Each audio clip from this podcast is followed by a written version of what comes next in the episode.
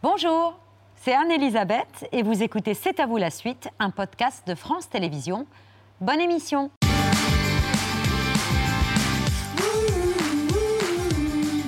C'est à vous en direct jusqu'à 20h55 avec Eva Rock qui nous a rejoint. Bonsoir chère Eva, Émilie Patrick et le grand retour du tapis rouge à Cannes où se tenait à 19h la cérémonie d'ouverture du 75e festival de Cannes.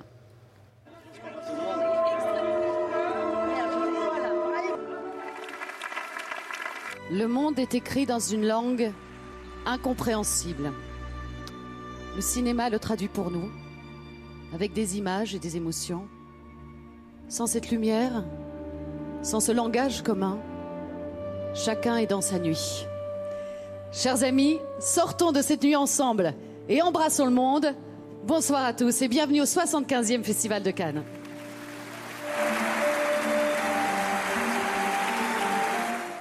Il serait sans doute logique, ou en tout cas humain, de laisser éclater ma joie d'être devant vous ce soir pour présider la 75e édition d'un festival hors norme. Mais en ai-je le droit? Voici venu le temps des artistes, des cinéastes responsables, pour nous porter, pour nourrir notre imaginaire et nous aider à nous répéter en nous-mêmes chaque fois que nous le pourrons, en hommage à tous ceux qui souffrent et qui se battent dans le monde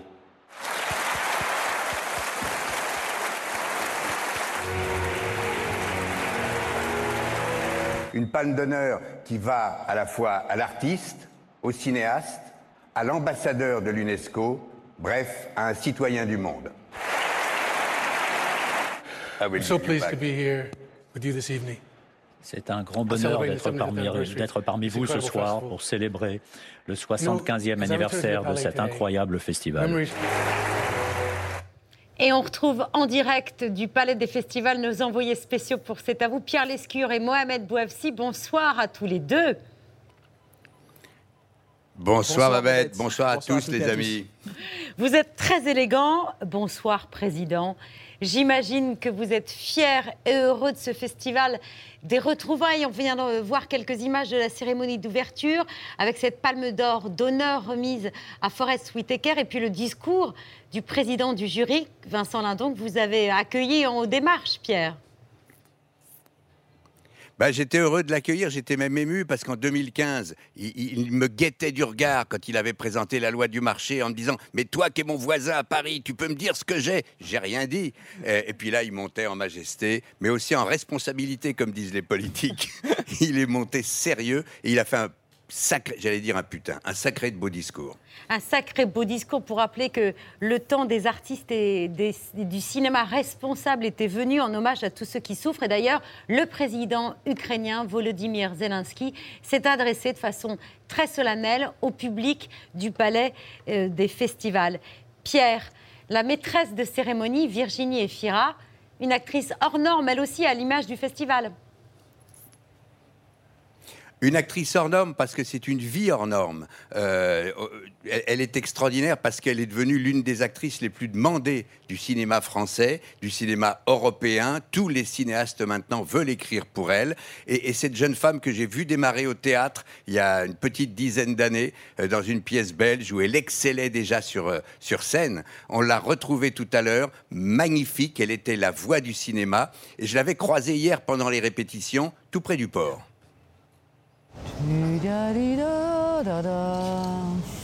Tu vas chanter? On t'a pas dit? Virginie, bonjour. Bonjour Pierre. Et j'ai vu que vous étiez venu à Cannes quand vous aviez 18 ans pour un film de combat. Oui, c'est vrai. Il y avait plus de scènes de combat que de scènes de jeu, on va dire. J'ai des photos de ce tournage qui n'a jamais existé, où je suis là avec un flingue, comme ça. Enfin, c'est très rigolo. Et donc, je me rappelle, et c'était, oui, la première fois où on est venu à Cannes pour chercher des financements, mais je pense qu'on les a cherchés dans le, port, là.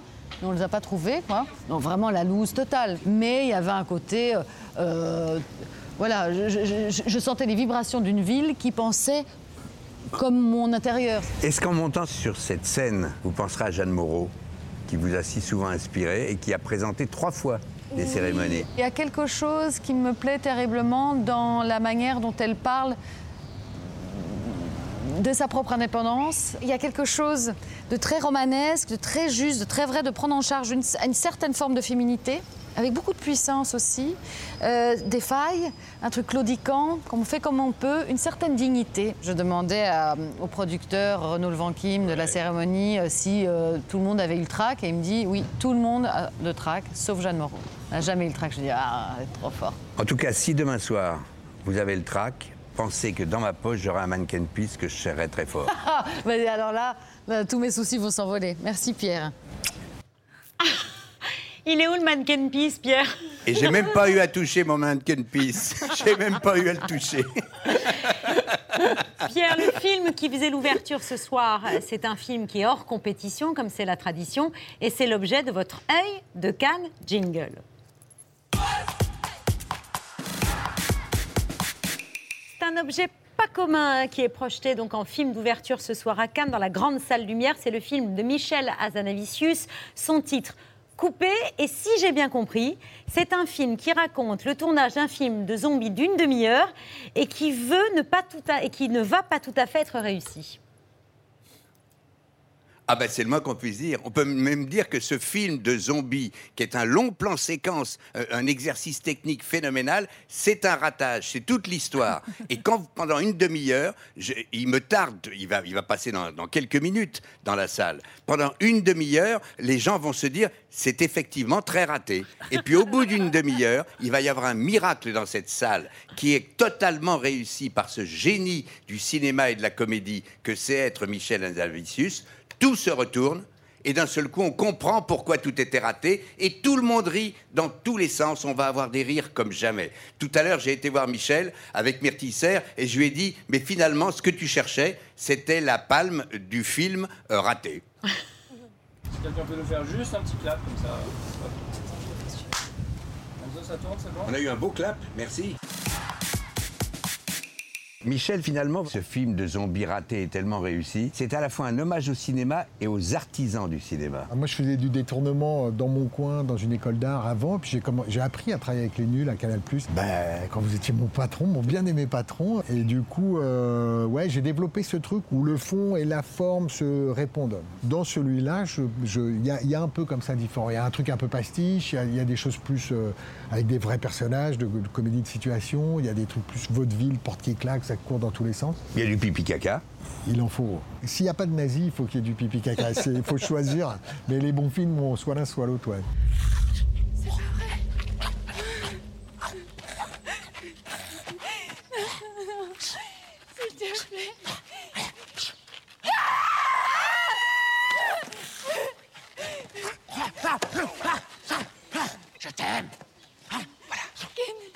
Pas vrai. S'il te plaît. Je t'aime. c'est génial. Vous pensez que vous avez réussi ce ratage? Euh, J'ai fait de mon mieux pour rater au mieux ce, tiers de film. Ouais, c'est vrai. J'ai essayé vraiment de faire une bonne bouse. Il faut donner au spectateur la sensation qu'il voit quelque chose qui, rate, mais en même temps, il faut quand même qu'il lui donne à manger. C'est-à-dire, il y a quand même des trucs marrants, des trucs intrigants, des choses euh, qui font qu'il y a une espèce d'intérêt dramatique quand même à pas, euh, au bout de cinq minutes, dire bon, c'est vraiment trop raté, je me bats. Je suis pas peu fier que ce soit l'ouverture de mon dernier euh, festival, le 75e. Eh ben alors, moi, je suis carrément ultra fier. Il n'y avait pas meilleur endroit. Je suis hyper content, hyper heureux. Coupé, c'est le film d'ouverture de Cannes. Et on a vu là dans le Making of, il y avait, making of, il y avait deux réalisateurs, Michel Azanavicius et Romain Duris, qui joue le réalisateur du film raté. Et tous les deux portaient la même chemise. Eh oui, ça portait chance. Pierre, c'est pas votre premier festival, c'est le premier festival de Cannes de Mohamed Bouabsi. Vous lui avez donné un conseil au petit Mohamed? Euh, il m'a écouté, il n'a pas mis de maillot de l'OM. j'ai failli, j'ai failli pourtant. Un beau ne voulais pas... déranger Pierre pour son dernier festival. Vous êtes magnifiques tous les deux et Mohamed, c'est tout de suite l'heure de votre story canoise.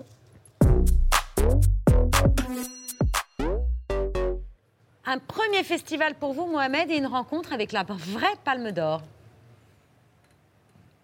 Oui, puisque euh, Cannes, euh, c'est la croisette, c'est ce tapis rouge euh, magnifique et, cette montée des marches exceptionnelle, mais c'est surtout une palme fantastique, une, palme d'or. Et depuis 25 ans, c'est une célèbre maison de joaillerie suisse qui fabrique cet objet précieux qui est adulé. Et j'ai eu la chance, c'est très rare de rencontrer aujourd'hui la, la coprésidente de cette maison et la directrice artistique. Et pour ce 75e festival de Cannes, cette année, cette palme d'or est totalement relookée.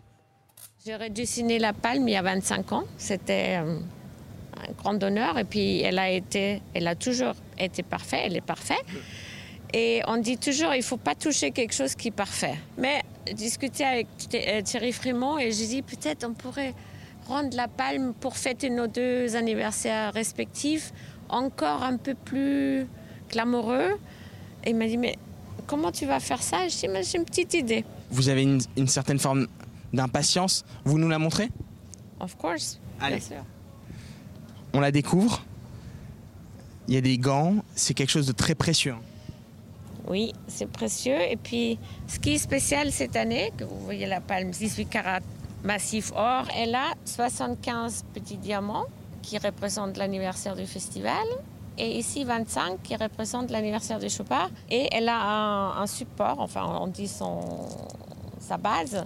Normalement, c'est du cristal des roches euh, transparent. Maintenant, cette année, c'est du pink euh, quartz. Ça représente un peu l'amour pour les festivals parce que c'est les, couleurs de l'amour. Sans la, sans, la laisser tomber. Elle est vraiment magnifique. Hein. Je me sens fier.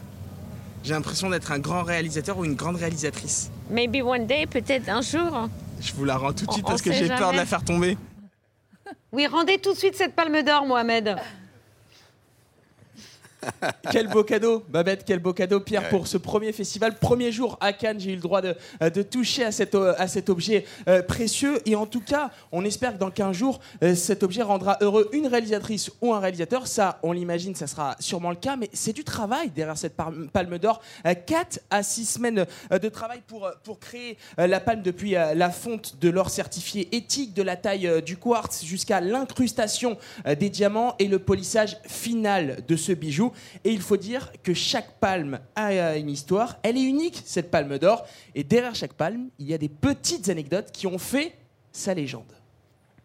Nanni Moretti, l'italien qui avait gagné, il avait tout simplement, il était tellement excité de rentrer en Italie et il avait enregistré la palme avec les valises, enfin la boîte, et il a oublié sur les, les tapis roulants évidemment, il a, il a retrouvé, mais euh, il, était, il était sous choc parce qu'il est, il est où ma palme Il est rentré à la maison, il était tellement content.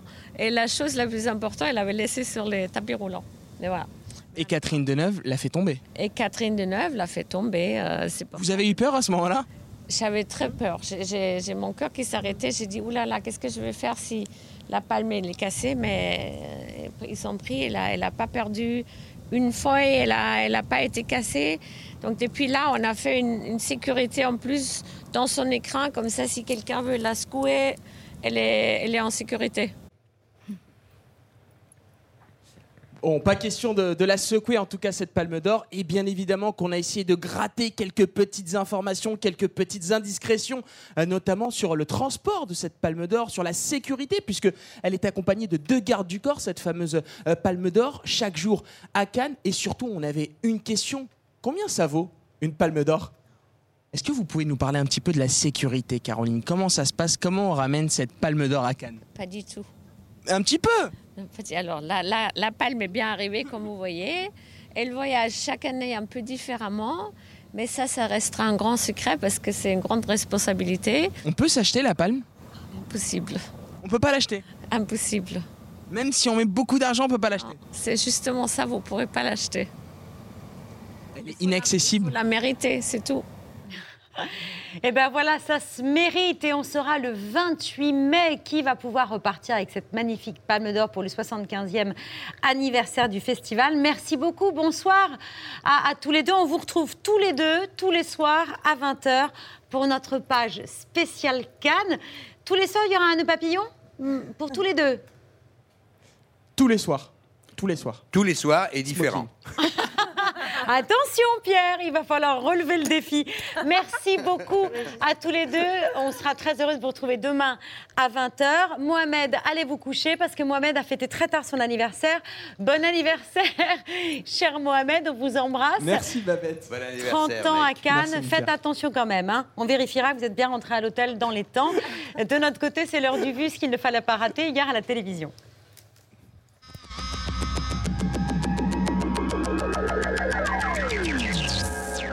On a pris une pelle bêche pour vous montrer euh, les, les- les conséquences, enfin, pour voir si l'orage a apporté de l'eau. Alors allez-y Charles, on va montrer avec euh, l'autre smartphone. Regardez, il a même du mal à, à- à enfoncer, euh, c'est comme du béton.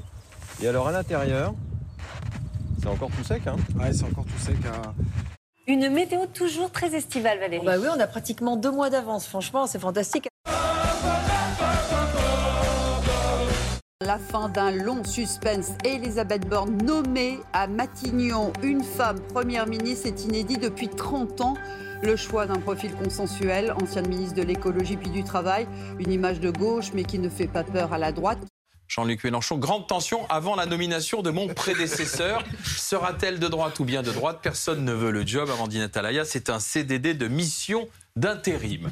Madame, Madame la Première ministre, chère Elisabeth, Je ne sais pas, c'est ressenti d'une façon importante parce que c'est nouveau. Bon, bah, les, les femmes sont des êtres humains doués d'un cerveau. Il faudrait quand même pas l'oublier. Sur cette carte de l'Europe, les pays en rouge sont ceux dirigés par une femme. Et le contraste est flagrant. Dans les pays du nord de l'Europe, 6 pays sur 8 ont une première ministre ou une présidente. Une disparité avec les pays du sud. Et peut-être je voudrais euh, dédier cette nomination à toutes les petites filles en leur disant allez au bout de vos rêves. Et rien ne doit freiner le combat pour la place des femmes dans notre société. Lundi 16 mai, je n'imaginais pas aimer autant un jour cette date. Je suis vraiment, vraiment ravie de vous retrouver. Et tout de suite, eh bien, on reprend donc nos bonnes habitudes. On a beaucoup parlé euh, du côté des Insoumis de la candidature de Tahabouaf chez les Insoumis parce qu'il est accusé de violence sexuelle par plusieurs femmes et donc il a été euh, euh, désinvesti par les Insoumis. Il y a une, une autre affaire de votre côté. Il s'agit d'un- député qui est donc lui-même réinvesti par la majorité présidentielle et à la différence près, c'est que lui, il a été condamné pour violence conjugale. Pardon de cette Je ne sais Salia. pas de qui vous parlez. En cinq jours, Monsieur Tarabouaf n'est plus candidat. En cinq jours, lorsque une femme s'est plainte du ministre de l'Intérieur, qui a été innocenté depuis, lorsqu'une femme s'est plainte du ministre de l'Intérieur, est allée en justice, le ministre est resté ministre de l'Intérieur, et vous allez donner des leçons à la LFI La LFI, en cinq jours, a réglé effectivement ce qu'elle pouvait régler à son niveau. Elle ne s'est pas substituée à la justice. Hier, on a vu donc ces images de bombardement avec euh, des bombes à la fois sous munitions et au phosphore qui permettent euh, eh bien, de couvrir une surface très importante. Alors, en théorie, les bombes à, à phosphore sont interdites contre les populations civiles, Euh, mais elles ne, sont pas, elles ne sont pas interdites contre des objectifs militaires. Les Russes n'ont pas atteint leur objectif stratégique. L'Ukraine peut gagner cette guerre. Conséquence de la guerre en Ukraine, Renault en Russie, c'est fini. Le constructeur français a cédé tous ses actifs à l'État russe. Le groupe se laisse la possibilité de racheter ses parts en fonction de l'évolution du conflit. Les conditions économiques en Russie aujourd'hui ne nous permettent pas de devenir un membre à part entière de la communauté européenne. Mais cela ne doit pas nous empêcher d'élargir notre coopération tous azimuts avec l'Europe. Et je n'exclus pas qu'un jour, entre l'Union européenne et la Russie, on ait sur l'agenda la question de notre intégration. C'est un logo qui va désormais disparaître de Russie. McDonald's se retire entièrement du pays et vend toutes ses activités sur place. C'était l'une des dernières obligations sanitaires après plus de deux ans de pandémie. L'obligation du port du masque dans les transports en commun a été levée ce matin. Et puis la mairie de Grenoble dit oui au Burkini. Après une délibération houleuse, le conseil municipal a approuvé la proposition du maire écologiste. Pour moi, c'est un non-sujet, ce ce tam-tam euh, médiatique national autour de ça, alors que Rennes a changé son règlement des piscines il y a 4 ans, une maire socialiste soutenue par trois députés de la République En Marche, les trois député de, Rennes, ça n'a pas fait un bruit. Euh, L'État n'a pas fait de, de recours, alors que ici à Grenoble, l'État fait un recours. Bonne chance les filles et soyez style à fond et on veut que euh, tout le monde puisse se baigner euh, les seins nus, qu'on soit un homme ou une femme, qu'on puisse se baigner avec des maillots couvrants, qu'on soit un homme ou une femme, euh, pour des raisons qui peuvent être n'importe quoi. Hein. on peut avoir des cicatrices, on peut avoir un rapport au corps, temporel ou permanent, qui fait qu'on a envie de se couvrir, on peut vouloir se protéger du soleil, on peut avoir des convictions religieuses. À la piscine, c'est hygiène et sécurité. Et l'universalisme, c'est la lutte aussi contre les discriminations et les discriminations cumulées. Super.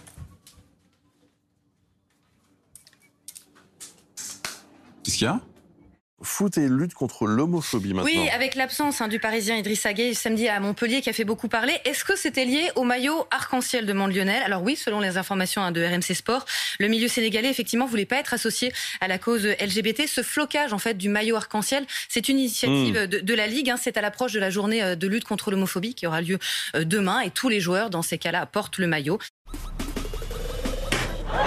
C'est quoi ce bordel? C'est quoi ce bordel?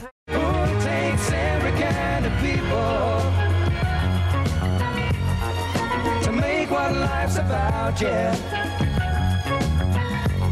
It takes every kind of people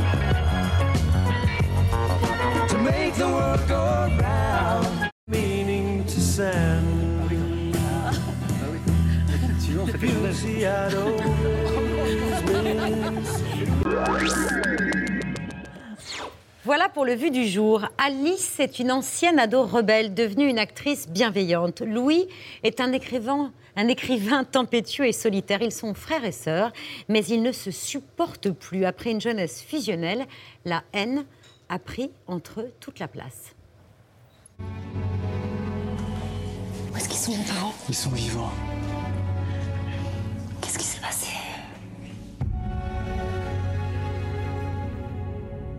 Ma chérie, où est-ce qu'il est, ton frère? Qu'est-ce qui s'est passé avec Louis Est-ce que tu le sais au moins? Hein Je pardonnerai jamais à Louis. Alice, tout était parti d'un mauvais pied. De gauche, puisque c'est celui sur lequel tu te lèves depuis ta naissance. Euh, je devrais faire plutôt depuis ma naissance. Il m'aura fallu dix ans pour me rendre compte que la haine avait pris toute la place. Ma soeur ne me salue plus depuis des années. Quand elle me croise dans la rue, elle s'enfuit avec horreur.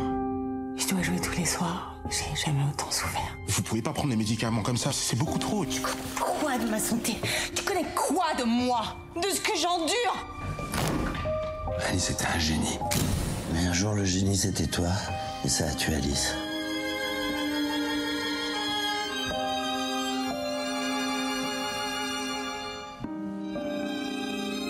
Plus sa notoriété grandissait, plus j'étais déchirée.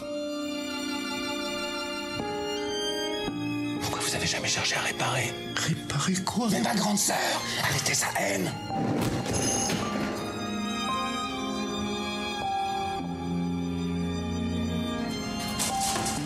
oh, Pardon.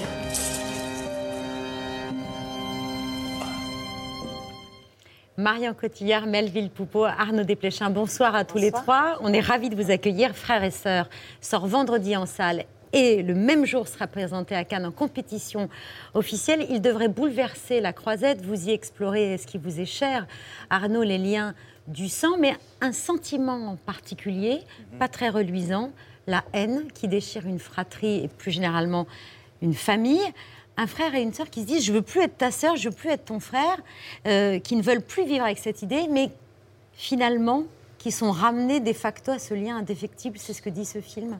ils s'aiment trop. Alors ils se sont trop aimés. Alors ils se disputent comme des enfants. Ils sont persuadés qu'ils sont très très adultes et ils se comportent comme des enfants du début à la fin du film. Et euh, j'ai l'impression que c'est plus ça. Et c'était un mot qui, m'est arrivé, euh, vous voyez, parce que la haine, c'est un grand mot et tout ça, et c'est un mot qui m'est arrivé en lecture avec Marion.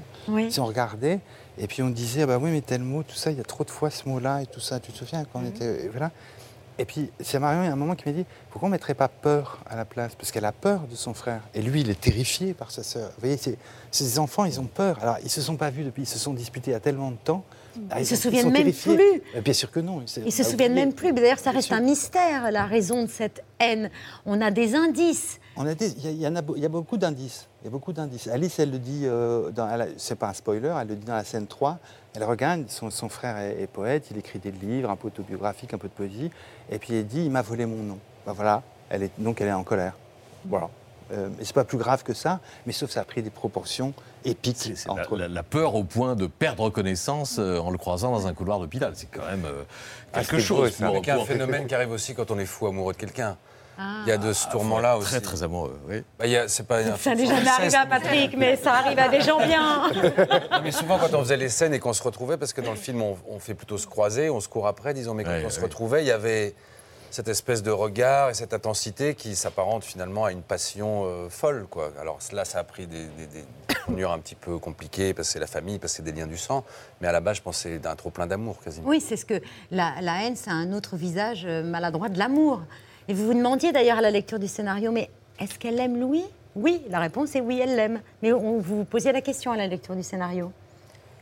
Euh, non, je me suis jamais posé la question. J'ai tout de suite. euh, pardon. Vous avez compris plus vite que moi le film. Non, non, j'ai- tout de suite, et, et Melville aussi d'ailleurs, on a tout de suite euh, senti que, que c'était un, un film d'amour, plus qu'un. C'est un film de déchirement, mais c'est un film d'amour, comme disait Arnaud, et c'est des gens qui se sont peut-être euh, trop aimés et qui, pour se construire euh, l'un euh, l'autre, sont obligés de, se séparer parce qu'ils n'arrivent pas à, se- construire ensemble avec ce, lien qui est trop fort. Avec une responsabilité des parents, c'est l'une des questions que, votre personnage pose à son père. Pourquoi tu n'as pas arrêté cette haine-là? Il y a une responsabilité de l'entourage. Ça, c'est commun, malheureusement, à beaucoup de familles. Euh, C'est-à-dire qu'au bout d'un moment, il y a une situation qui s'instaure et dont on est tous victimes au sein de la cellule familiale. Aussi bien les parents qui savent plus comment recoller les morceaux, les enfants, les petits-enfants. C'est ce qu'on appelle les secrets de famille. Il y en a dans, malheureusement, beaucoup de familles. Ce qui fait qu'il y a des repas qui partent en vrille ou alors qui, au contraire, c'est sous-jacent. Mais ça fait des, des thèmes assez... euh, voilà, des, des histoires romanesques. Et universel, oui. Universelles, même. Même si on n'a pas tous ressenti de la haine pour ses frères et sœurs, on a pu parfois ressentir euh, euh, oui, du ressentiment ou de la jalousie ou d'être La mal rivalité compris. aussi, La rivalité, oui. Il y avait une phrase que j'aimais beaucoup, c'était au début de l'internat Magica, c'est le- les, les premiers, c'est les livres de souvenirs de Bergman, le, le- le livre autobiographique de Bergman. Et c'est à la page 3, il dit La première fois que j'ai essayé de tuer mon frère, j'avais 5 ans, c'était à coup de marteau. Il dit, oh putain, le livre, ça va y aller fort. Et il n'arrête pas, et il n'arrête pas. Et euh, voilà, il y a un truc de rivalité comme ça, terrible entre Bergman et son frère, et qui raconte de manière très drôle en même temps. Vous campez une actrice qui supporte mal la lumière qui s'est déportée un peu sur son frère. Euh, c'est un combat intérieur intéressant à explorer, justement, la jalousie qui- peut parfois nous dépasser et qu'il faut essayer de, de contrôler, de surmonter. Oui, enfin, c'est- une, une conséquence, je pense, de, de- du lien qui est déjà en train de se, de se détruire entre eux. Euh, elle, a, elle a aimé être admirée par lui, elle a aimé être, euh, être la plus forte quelque part. Et à partir du moment donné où lui prend son envol, elle a plus le pouvoir qu'elle a sur lui et c'est effectivement très destructeur pour elle. Je ne sais pas si c'est de la jalousie à proprement parler, mais en tout cas, c'est euh, quelque chose qui la déstabilise complètement parce que bah, c'est une relation qui évolue, qui change et qu'elle ne maîtrise plus quelque part. Et qui se tourne en partie à, à Roubaix, mais moins que dans les films précédents, je crois, euh, Arnaud. Ah, j'ai été à Lille. Ouais. Pour moi, c'est un changement énorme, parce que en tramway, ça prend quand même 24 minutes. Donc, euh, il y a les cinémas, les théâtres et tout ça. Donc, euh, mais là, je m'étais dit, soyons snob, allons à Lille. Euh, voilà, donc j'avais décidé de. Quittons la banlieue. Voilà, c'est ça. voilà. Quittons la banlieue. Marion et Arnaud, votre première collaboration remonte à 96 dans Comment je me suis disputé ma vie sexuelle. Marion, vous faisiez une Vous n'allez pas passer d'image, hein, je suis à brève apparition. une photo. Ah ouais? Ouais, la photo. bah, la Ah, photo- ça va. Voilà. on a eu chaud, on a eu Voilà, chaud.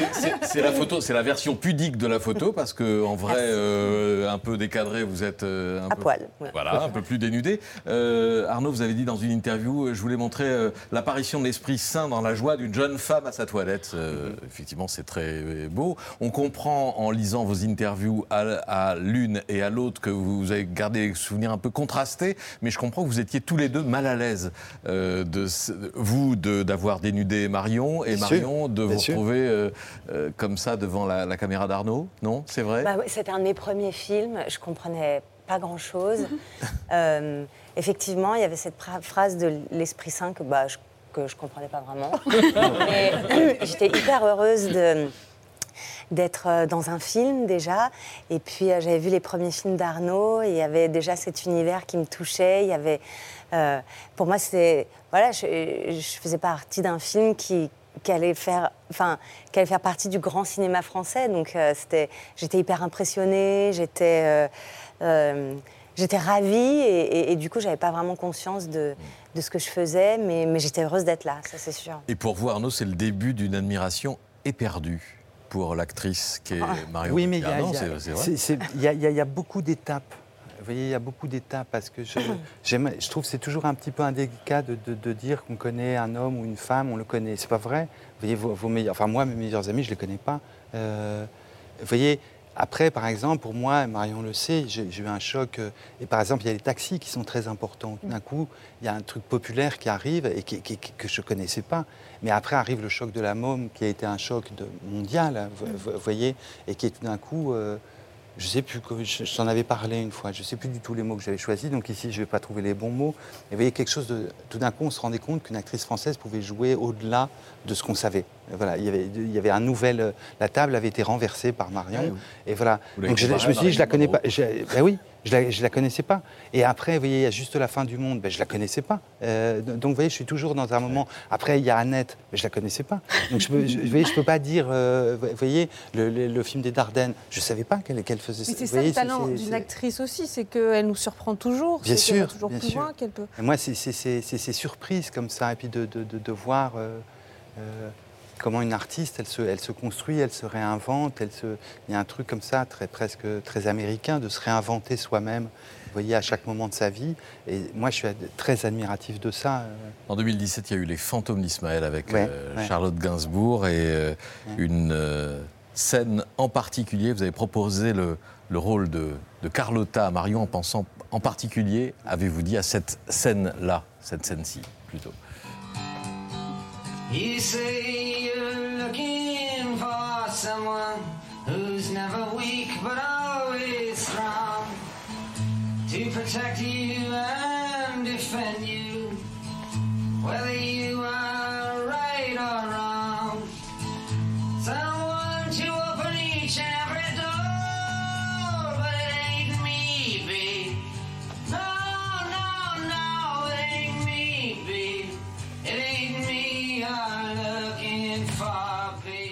Danse inspirée, inspirante sur du Bob Dylan, c'est magnifique. Magnifique. C'était. Je raconte ou tu racontes Mais non, mais parce que je- moi, mon rêve, c'était. Alors évidemment, je suis idiot, j'aurais dû sous-titrer, parce que les, les paroles sont incroyablement méchantes hein, de, de- de- de Dylan. C'est un type qui parle à sa, sa petite amie, il dit Alors tu cherches quelqu'un qui va toujours t'aider, te supporter, etc. C'est pas moi. Et, euh, vous voyez, alors, et elle chante ça en défi, comme ça, de- de- de- de- devant Charlotte. Et alors, moi, on avait le trac pour le, quand on devait faire la chorégraphie, on s'était retrouvés au conservatoire. Alors, du coup, je m'étais dit, merde, danser du rock sur Bob Dylan du début, ça va pas être facile. Et du coup, j'avais ramené un autre truc, genre Ten Years After ou un truc comme ça. Et puis, euh, j'ai dit à Marion, c'est vraiment comme tu veux. Marion a fait, non, non, on va faire Dylan. Et après ça, elle a- je l'ai regardé inventer la chorégraphie. La scène, elle est culte, quoi. Ouais, magnifique. Melville, c'est vous aussi la deuxième fois que vous tournez euh, avec Arnaud. La première fois, c'était en 2008. Vous étiez Yvan dans un conte de Noël. On peut regarder un extrait, ça, euh, vous êtes d'accord? Il était déjà question de famille. je suis habillé. C'est dommage qu'on fasse pas ça plus souvent. Quoi? Bah quand on vient, qu'il y a toute ta famille. Non, mais tu plaisantes. Entre Henri et Elisabeth, j'ai l'impression de me retrouver au milieu d'une guerre tribale. Ton frère nous a vraiment manqué, non? Moi, je croyais que tu le trouvais chiant. Moi, c'est mon frère. Je l'aime bien. Qu'est-ce qu'il a bien pu faire à Elisabeth? La pudeur me défend de te répondre. Henri a dû être monstrueux. Hmm. Je sais pas. Ça y est, j'ai trouvé. Il a couché avec ta sœur, c'est ça? Sylvia, je t'en prie. Bah, C'est pas si extraordinaire. Tous les frères essaient de coucher avec leur sœur. Oui, mais si c'était ça, mon Dieu, ce serait plus simple. Melville, vous parlez euh, souvent d'Arnaud comme un grand directeur d'acteurs, exigeant. Euh, vous dites aussi qu'il vous a parfois poussé à faire des choses que vous n'imaginiez pas faire. Vous auriez un exemple pour qu'on comprenne jusqu'où Ah, il peut vous emmener? Disons qu'Arnaud, c'est un des rares metteurs en scène en France qui travaille aussi sur la, la musicalité des, voix, des intonations. C'est quelqu'un qui a en tête un, jeu très précis, qui stylise même le jeu des acteurs. Puis à mon avis, c'est pas pour rien aussi qu'il il a fait des mises en scène de théâtre et que ça l'intéresse. Même dans ses films, il y a souvent des. en l'occurrence, la Marion est actrice. Mais donc c'est quelqu'un qui, est un grand styliste, aussi bien dans la mise en scène, jusque dans la façon d'écrire les dialogues et dans la façon de les, de les distribuer après. C'est quelqu'un qui est très près des acteurs, qui lui-même est un très bon acteur. C'est Ah. Ah oui, mis en scène, mais ouais. non, mais de, de temps en temps, il vous, il vous montre les, euh, une- la façon qu'il a en tête de dire une phrase, et c'est très difficile de s'en rapprocher, mais ça donne beaucoup d'indications. Et voilà, après, faut, après on échange, et puis ce qui est tourné, c'est pas ce que lui euh, a forcément en tête, parce que c'est c'est quelqu'un qui expérimente sur le plateau et qui attend qui- d'être surpris. Particulièrement, particulièrement sur ce film, j'ai eu l'impression que lui-même découvrait presque l'histoire de son film et ses personnages en les filmant. Mais c'est vrai que c'est pas, c'est pas facile de tourner avec lui. Et, et pourtant, Arnaud Desplechin, on parle de, de vous en tant qu'acteur, mais vous, vous imaginez pas du tout acteur. Ah, jamais. Jamais. Non, jamais. Pourquoi? Euh, je ne sais pas le faire. C'est quelque chose que je ne sais pas faire. Il y a, il y a une chose que je sais, c'est je sais ce que j'ai fait. J'ai- pas, je me connais, vous voyez, comme Ouais. acteur, puisque comme je joue, le- vous voyez la comédie quand, quand on lit les scènes. Moi, j'ai joué Alice devant toi et tout ça. Voilà. Je- oui, je le fais. Et sauf que moi, après, je regarde les vidéos. Et si vous voulez, vous avez un acteur ou une actrice, et il y a un truc à côté qui n'a aucune présence, c'est moi. Voilà. Donc je me connais, je suis transparent. il Filmé, non mais voyez projeté. en permanence. Non mais voyez projeté. Non mais voyez projeté. La présence, vous pouvez pas l'expliquer. C'est un très bon acteur. Je, je, je sais pas il y a une grosse différence entre jouer la comédie comme ça quand ça tourne pas, même Ouais, en ouais, répétition, et tout à coup, si clappe et que c'est à vous de jouer, là, on passe dans Là, une il se passe autre quelque dimension. chose. C'est Treizième vrai, je film, suis, je, suis- je suis très touché par. enfin, tu- Je sais pas ce que je cherche. Vous voyez, quand, quand, quand on commence, il y, a, il y a plein de scènes. Je sais pas, je pense à la scène de la brasserie, tu vois, le tout de l'improvisation. Tu sais, quand, quand je les mets, je les mets, je les mets encore et tout ça. Je sais pas ce qu'on va dire.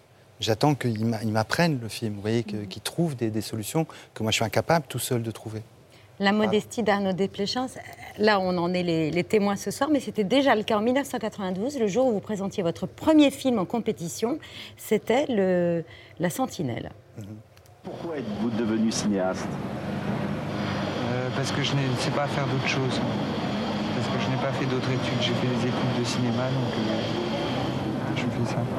Et parce que ça, ne- ça ne réclame aucun talent particulier. Vous êtes un jeune cinéaste, vous êtes né en 1960. Là, vous vous trouvez euh, réalisateur d'un film important qui passe à Cannes.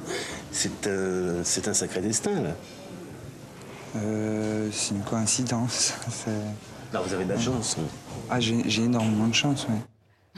Vous avez eu de la chance. Et là c'est la dixième fois que vous avez de la chance et qu'un de vos films est en compétition à Non, Cannes. mais j'ai pas réalisé. j'ai pas réalisé. Je l'ai écrit vachement après euh, à Gilles Jacob.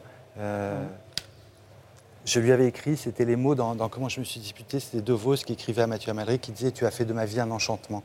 Alors j'ai écrit Mon cher Gilles, vous avez fait de ma vie un enchantement. Mais moi je ne le savais pas, mais c'était mon premier film, donc je croyais que c'était normal. On fait un film, on va à Cannes.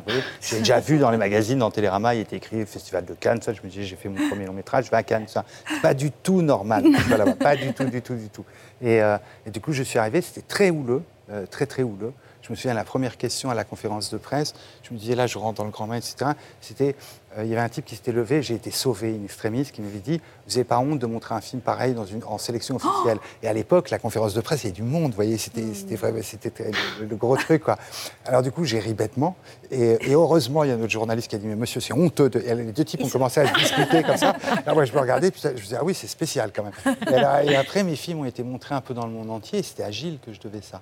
Mm. Vous voyez À Cannes, il y a ce moment particulier dans la grande salle lumière, quand les, justement les lumières se rallument à la fin d'une projection. Vous vous dites que vous savez plus si vous êtes mort ou vivant, euh, mais les applaudissements jaillissent et on se souvient de ces applaudissements il y a dix ans pour votre première présence à Cannes en compétition, Marion, pour Deux rouillés d'os Ouais. de Jacques Audiard. Ce moment-là où une salle à Cannes se lève et applaudit et l'ovation dure et les applaudissements se nourrissent, il y a un plaisir extrême à voir un, film comme ça euh, exister à Cannes. Euh, je ne sais pas si je qualifierais ça de plaisir. Il y a une grande émotion, évidemment. Quand j'étais jeune actrice, le Festival de Cannes, enfin, ça m'a toujours fait rêver. Euh, D'y retourner euh, euh, dans quelques jours avec Arnaud, ça me fait encore rêver. C'est un festival qui a quand même une magie extraordinaire. Et, Et donc, bah oui, c'est- de l'émotion. On ne sait pas trop. euh, je sais, je sais pas trop comment, comment qualifier ça, à part euh, la joie de, de- oui, de partager un film que j'aimais passionnément avec tous ces gens qui aiment le cinéma passionnément.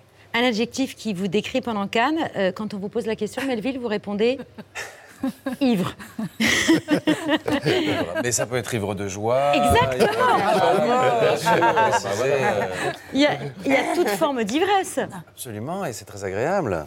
Mais euh, en l'occurrence, euh, Cannes, c'est comme une espèce de machine à laver. Moi, j'ai pas autant d'expérience que Marion en sélection officielle ça. En plus, là, j'ai pas vu le film d'Arnaud, donc je me réserve le- l'expérience un peu du, du grand 8 pour découvrir tout ça avec les gens.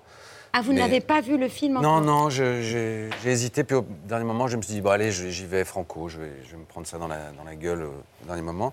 Mais donc voilà, on est toujours retrimballé entre des interviews, le- la panique des, des accréditations, le- la fête de la veille. Enfin, c'est un mélange d'émotions. On est, on est rincé, quoi. Voilà, c'est le Grand 8, c'est vendredi 20 mai, la sortie du film euh, d'Arnaud Desplechin, le 13e, c'est bien ça?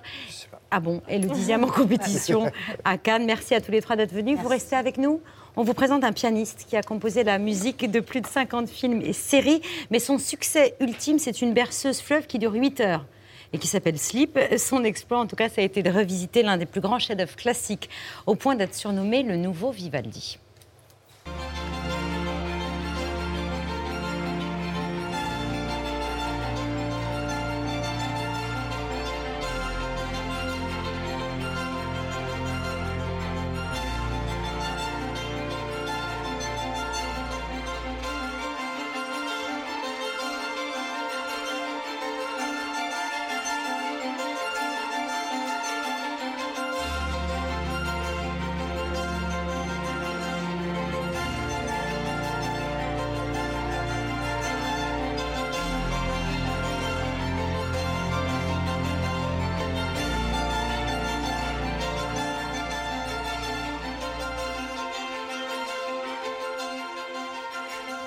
Les quatre saisons de Vivaldi, c'est la passion de Max Richter qui est ce soir sur la scène de C'est à vous à l'occasion de sa nouvelle version des quatre saisons. Euh, voilà, The New Four Season. Bonsoir, merci de votre présence ce soir. Spring, le mouvement du printemps, c'est celui que vous avez choisi de nous interpréter ce soir.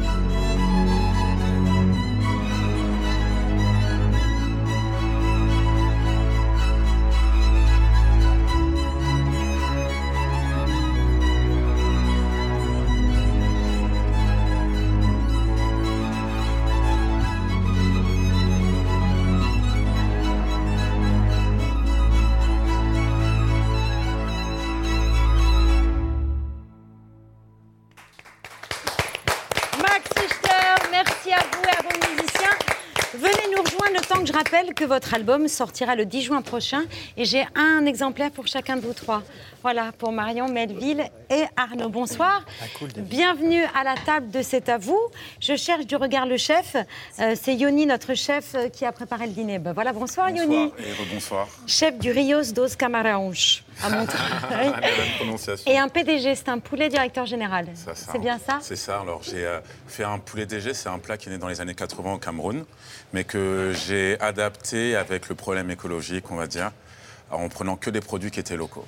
J'ai trouvé une ferme euh, en Ile-de-France et j'ai aussi utilisé de la patate douce. Normalement, ce plat, il se fait avec de la banane plantain.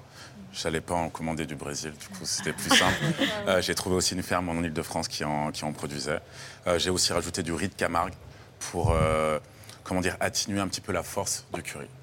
Merci, beaucoup. Merci, je vous Bravo, Yoni. Vous serez au festival Wheel of Green. C'est du 2 Exactement. C'est au... d'eux que ça vient, cette envie euh, de faire attention à l'écologie. Merci beaucoup. Je vous en prie. Bon appétit à vous tous. Merci. Max. Richter pour ces quatre saisons, ces nouvelles quatre saisons, New euh, Four Seasons, puisque c'est le titre de votre album. Tout le monde a remarqué l'utilisation de, de l'électronique, mais euh, moins sans doute euh, un son euh, de violon qui ne ressemble pas à ceux que l'on entend habituellement, parce que pour, au moins pour l'enregistrement, là je ne sais pas, vous nous direz, Yeah. vous avez changé, euh, pour avoir le son des instruments d'époque, vous avez changé les cordes des violons pour utiliser des cordes en boyau.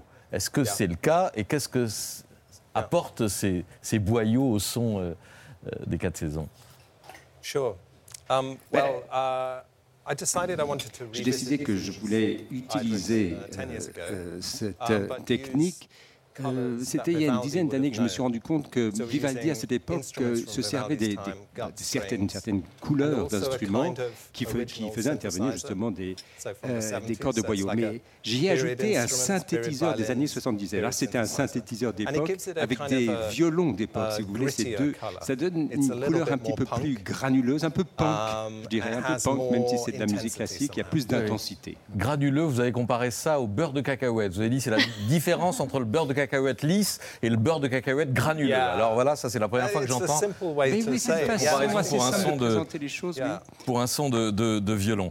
Et donc, euh, l'apport de, de l'électronique, et donc c'est ce, c'est ce mélange, c'est ce, euh, ce mélange d'époque que vous avez euh, réalisé avec euh, l'électronique qu'on a vu, qu'on a entendu à l'instant. Yeah. Well, yeah. I mean, we're you know Mais we're oui, living in the euh, 20th ah, vivons au We have XXIe all of siècle these different euh, et toutes ces couleurs sont So, disponibles sur la planète, sur, la, instruments, sur notre the palette musicale. Alors, vous avez les instruments uh, classiques, mais également les ordinateurs qui font intervenir différentes couleurs dans, dans- dans la boîte à couleurs, justement. C'est à 13 ans que vous êtes tombé amoureux de la musique électronique, vous êtes mis à bricoler votre premier synthétiseur en écoutant le groupe Kraftwerk. Yes. En effet, Kraftwerk. J'avais entendu le son de la Kraftwerk euh, um, à la, à la radio, je m'en rappelle. Je ne savais pas ce que c'était, mais c'était quelque chose. lightning, Enfin, c'est comme si j'étais frappé par la foudre. Et, je suis tombé amoureux du son de Kraftwerk. J'ai essayé de découvrir ce que c'était. Et c'est ainsi bah, you c'est ainsi que tout a commencé avec le fer à souder, à enfin, la, la fabrication d'un. En 2015, vous avez eu un immense succès avec euh, l'œuvre euh, Slip. Slip, j'allais dire autre chose. Slip dont parlait euh, Anne-Elisabeth tout à l'heure, une berceuse de 8 heures. Ça s'écrit comme ça, Euh, oui. Et que vous avez joué devant euh, euh, des publics alités, en pyjama. On voit quelques images à l'écran. Ça s'est produit à la Philharmonie de Paris, ça s'est produit à Sydney aussi. Euh, quelle sensation vous avez éprouvée, vous, quand vous voyez devant vous un public en train de s'assoupir? Vous vous en souvenez de la sensation? Ben, écoutez, c'était quelque chose. de- Ben, C'était une belle expérience pour nous, musiciens.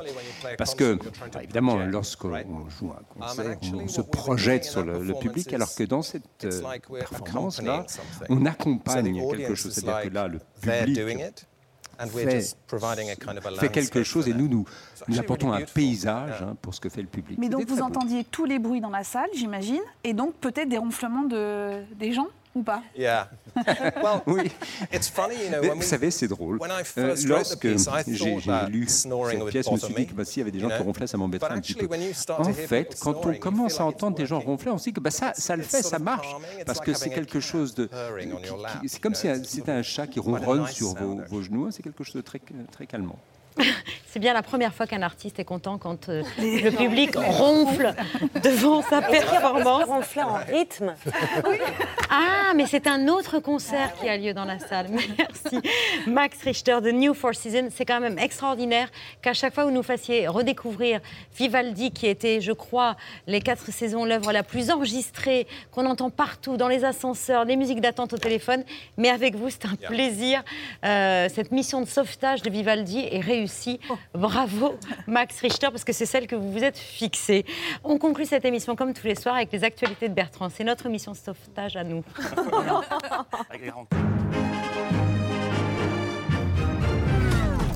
Bonsoir à la une de ce 17 mai, la première journée d'Elisabeth Borne depuis sa nomination à Matignon. Hier, nous avons eu l'immense privilège de pouvoir suivre, grâce aux chaînes info, son trajet en voiture. C'était passionnant. Et aujourd'hui, eh bien aujourd'hui, nous avons eu le détail minute par minute de son déjeuner avec Emmanuel Macron.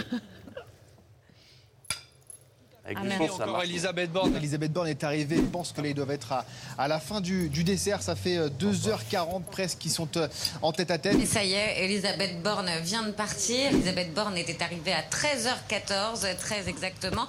Ah oui, c'est très exact, on ne peut être plus précis. Et nous retiendrons également l'expression une fin de dessert. Donc. Et la nomination d'Elisabeth Borne est aussi une excellente nouvelle pour les amateurs de calembour. En plus, avec, pardon, réformes. c'est facile de faire des slogans. hein. Je, je m'arrête là. Avec les bornes, oui, ça, c'est sûr que le concours international de Vannes est ouvert. hein. Ah, ça, c'est peu de le dire. Mesdames, messieurs, petits et grands, approchez, approchez. Venez découvrir le premier festival du calembour sur le nom d'Elisabeth Borne. Sérieux, s'abstenir, attachez vos ceintures. On part à 180 sur l'autoroute de la déconne. Top magnéto.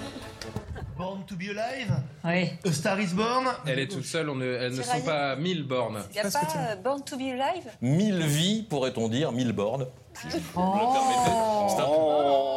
Dis donc, on se marre en première partie. C'est un mauvais coup, tu l'avais validé juste avant que je la fasse dans l'escalier. Et pour quelle raison, d'après toi Ça s'appelle le circuit court, monsieur.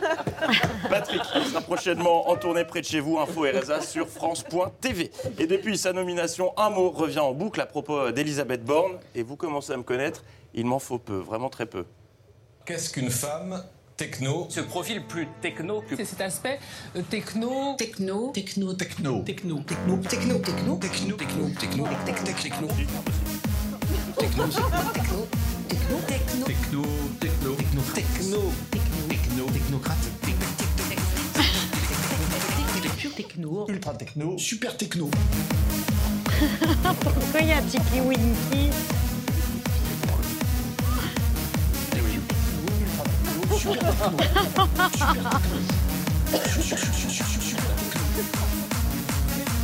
Interminable. Super techno. Techno. Techno. Techno, techno, techno, Techno. techno. Et pour euh, répondre à votre question, oui, les graphistes et les monteurs de l'émission se droguent. En bref, le bac a débuté avec les épreuves euh, écrites des spécialités et on tient notre chouchou, c'est ce jeune homme vu sur France 3. Hier, euh, je me suis rendu compte que c'était le bac, du coup je me suis mis un peu révisé. Puis voilà, puis on va y aller tranquille. Eh ben, on croise quand même les doigts euh, très fort. Hein. Pour le lendemain, bon. À part ça, mon petit doigt me dit, parce qu'il me parle beaucoup, euh, que les journalistes de 20 minutes sont taquins. Pourquoi donc? Parce que sinon, ils n'auraient pas titré leur article de cette façon. Ardennes, les gendarmes saisissent euh, 600 litres d'alcool et ne les consomment pas. La réponse est donc oui, la rédaction de 20 minutes est très taquine. Euh, dans le reste de l'actualité, ben tiens, euh, je crois que je me perds dans mon lancement et que quelqu'un parlait trop fort pendant que le journaliste d'M6 posait la voix de son reportage en direct. Le, le 11. Avant que je n'en devienne le chef, mais depuis juillet 2020. Élis- Chut, chut. Elisabeth Borne a ensuite remercié son prédécesseur. Pourrait-on avoir les images dans le retour, s'il vous plaît, parce qu'on n'a pas vu le magnéto. Euh, petit quiz du mardi, saurez-vous trouver euh, quels journalistes ont perdu à la courte paille? C'est aussi le début de nos points quotidiens avec les équipes de France 24 à Cannes et notamment avec Albéric de Gouville. Bonjour Albéric. Salut Candice, le tapis rouge est déroulé depuis euh, ce matin pour accueillir stars et festivaliers. Vous êtes partout chez Guillaume Vicente, vous vous trouvez Alors, au métro, euh, mairie de Saint-Ouen. Là, je me suis déplacée et là, je suis maintenant euh, au métro Gare de Lyon et je peux vous dire qu'on revoit des sourires de nouveau. Ah, la pauvre, elle n'est pas à Cannes et en plus son duplex foire. Bah, c'est vraiment pas de chance. Et à propos de Cannes, dispositif exceptionnel. On file sur la croisette retrouver Mohamed Bouafsi en direct pour nous révéler les toutes dernières indiscrétions sur le festival. Et vous avez du lourd, Mohamed, me dit-on. Mohamed. Mohamed, tu es à l'antenne. Non, non, désolé Bertrand. J'ai trop donné là. Désolé. Pierre, il y a ton morito qui est prêt. Eh, On a bien fait les envoyer les deux. Merci Mohamed pour toutes ces précisions. Et on referme ces actualités avec un édito jingle. Il n'y a rien qui part. Si, si, il est parti, je l'ai vu. Euh, édito donc, et dis donc, il fait chaud quand même. Je- non, il fait lourd, il fait lourd. J'ai pas, les éditos ne valent pas les tiens. Oui, il fait lourd. Fin de l'édito. À propos de chaleur, TF1 nous a prodigué un sacré conseil. Sortez un papier, un stylo. Euh, c'est le moment de prendre des notes. Oui, et demain, il fera encore plus chaud. On atteindra les 35 degrés.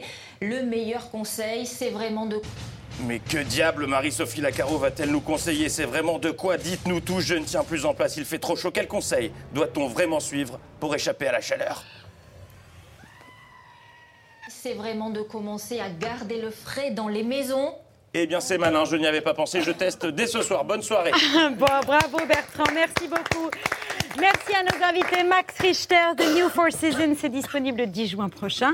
Et chacun de nos invités repart avec un de vos albums. Marion Cotillard, Melville Poupeau, Arnaud Desplechin. Merci à tous les trois d'avoir accepté notre invitation. Bon festival. Bonne dixième euh, sélection en compétition officielle, puisque Frères et Sœurs, il sera présenté en même temps qu'il sort au cinéma, c'est le 20 mai. Nous, à C'est à vous, on a adoré. On a adoré ce film, donc bravo à tous les trois. On signale aussi Patrick Timsit, qui est formidable dans le film. Et évidemment, la distribution m'échappe, mais... euh, Benjamin Sixou. Benjamin Costina Sixou, Frata. exactement. Voilà, merci beaucoup à tous les trois d'avoir euh, accepté notre invitation. On se quitte sur les notes de Vivaldi, revisitées par Max Richter. Si vous voulez bien vous tourner vers Nicolas pour souhaiter une excellente soirée à nos téléspectateurs. Restez sur France 5, Jardin à tout prix. Nous, on se retrouve euh, demain à 19h. Ciao, bisous, bonne soirée, bye.